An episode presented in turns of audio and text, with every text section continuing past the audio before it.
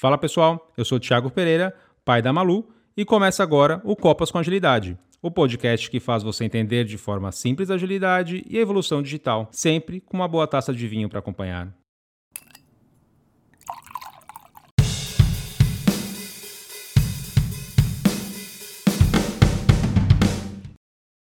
Fala pessoal, e voltamos com a Suzana Maiani. Foi muito bom o primeiro episódio, tenho recebido excelentes feedbacks, muitas perguntas, muitas dúvidas. E agora nós vamos seguir mais. A primeira parte foi voltada mais para o autoconhecimento.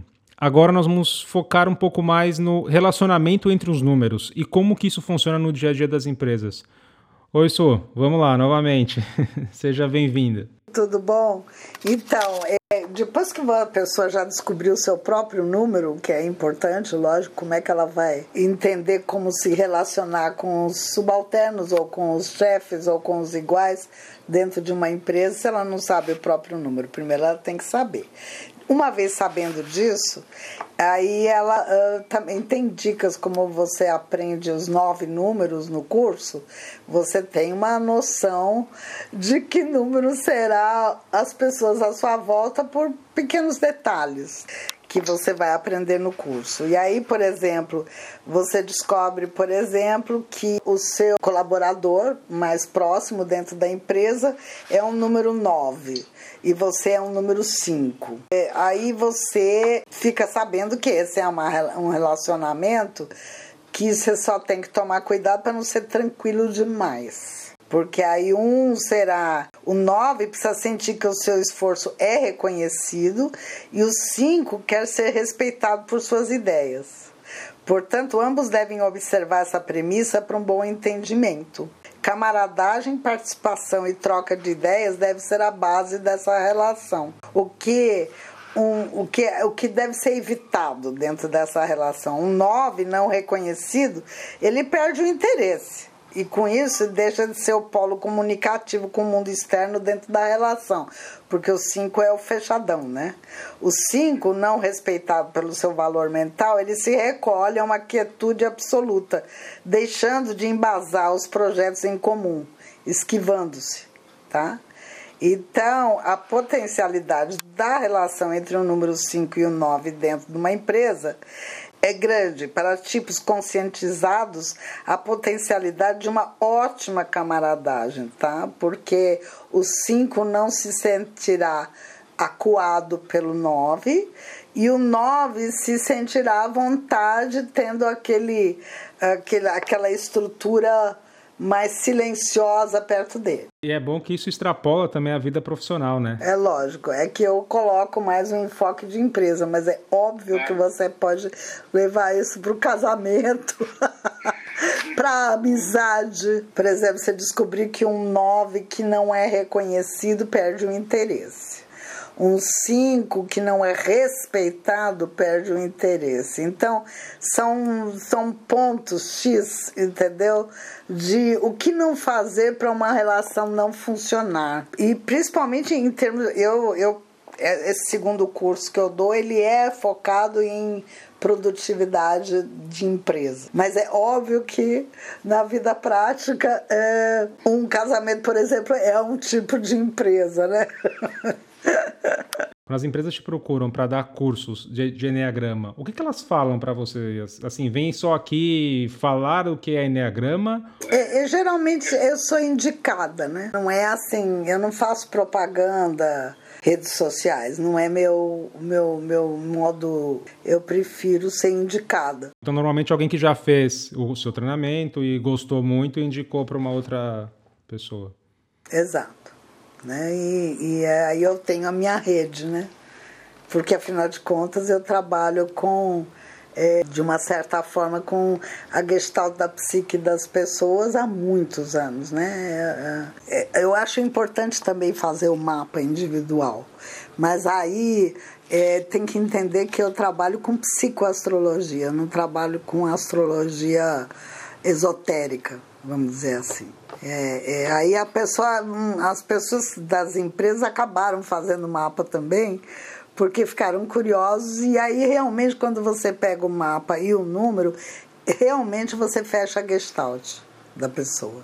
A própria pessoa percebe, sabe? Não, e, e, você falando agora dá para ver como saber como lidar com o outro, ser mais político ou como lidar com aquele chefão, isso pode mudar totalmente a carreira de uma pessoa. Olha o poder que, que isso tem, sabe? Você tirou pedras do caminho, né? Na medida que você sabe lidar com as pessoas, você tirou pedras do caminho. Isso tinha que ser ensinado nas escolas, de verdade. Mais um tema junto com finanças e imposto de renda que tinha que estar na escola.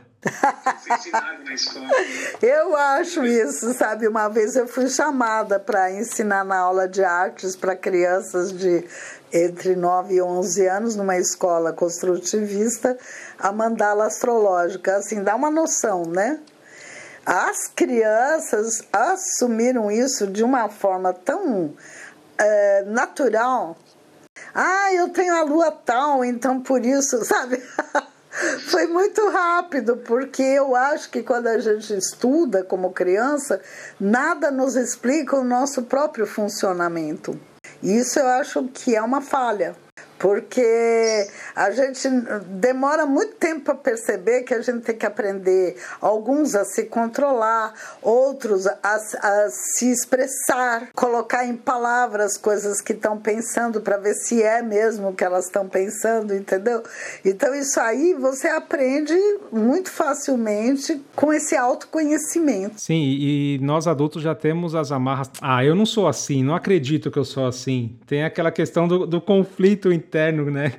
Para mim nunca aconteceu isso. Eu preciso dizer que nunca em minha vida profissional como é, facilitadora de enneagrama ou de astrologia, eu, nunca aconteceu alguém dizer para mim não sou assim. Mas a pessoa que está ouvindo não gosta. A pessoa que se descobre um 8 ou um 5 e ela vê aquela parte não negativa, mas algo que ela tem que melhorar dentro dela, dando um tapa na cara dela, ela, caramba, eu achei que só eu sabia disso, mas não, né? Tá aqui, existe algo que explique o porquê que eu sou assim.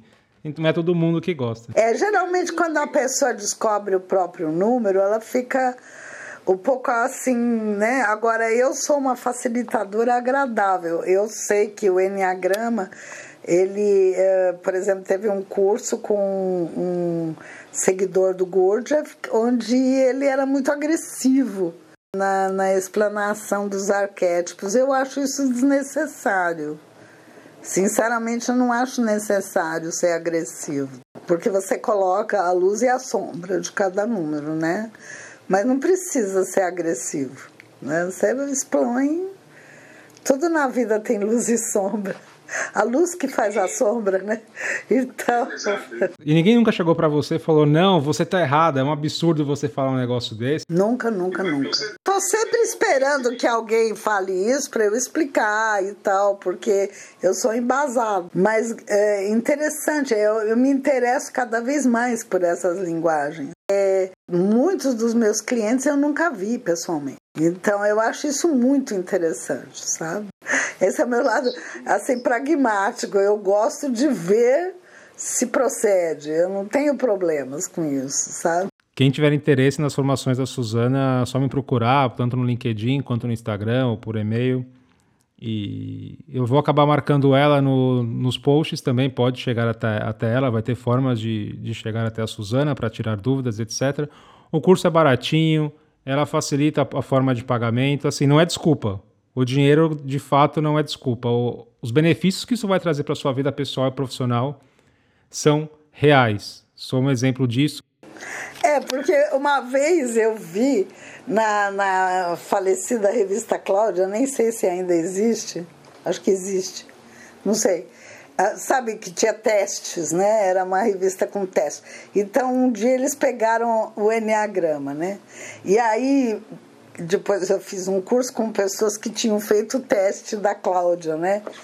Erraram todas. É um negócio mais profundo, não é um negócio que dá para você fazer num teste da revista Cláudia, não. É um negócio que fala da alma da pessoa.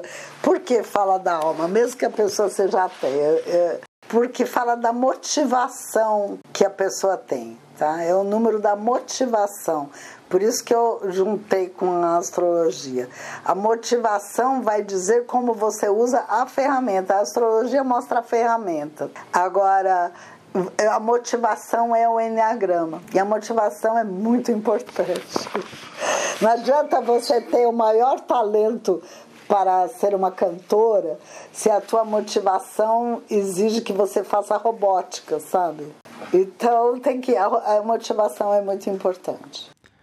Pessoal, a Suzana ela já me deu as frases agora no final de, de postagem por umas três semanas, porque na semana passada no podcast eu tratei justamente esse tema que foi motivação intrínseca. Não é, uh, tem a motivação extrínseca, que é grana, promoções, bônus, e a intrínseca. Aí entra poder, respeito, honra e etc. E ela matou a pau falando sobre motivação. E quem é líder hoje, quem é chefe hoje, se não trabalhar com a motivação de quem trabalha, tá ferrado. É questão de tempo para sair do mercado, infelizmente. Su, muito, muito, muito, muito obrigado. Foi muito legal gerar dois podcasts contigo e trocar essa ideia com você. Obrigadão, viu? Obrigada, querido. Quem quiser saber mais informações, não só sobre agilidade, sobre tudo o que está acontecendo, experiências, eventos, quiser aprender um pouco mais, quiser trocar uma ideia, me siga nas redes sociais. Basta me seguir no Instagram, tfpereira, ou no LinkedIn, tfpereira. Muito obrigado, compartilhem, comentem e até a próxima.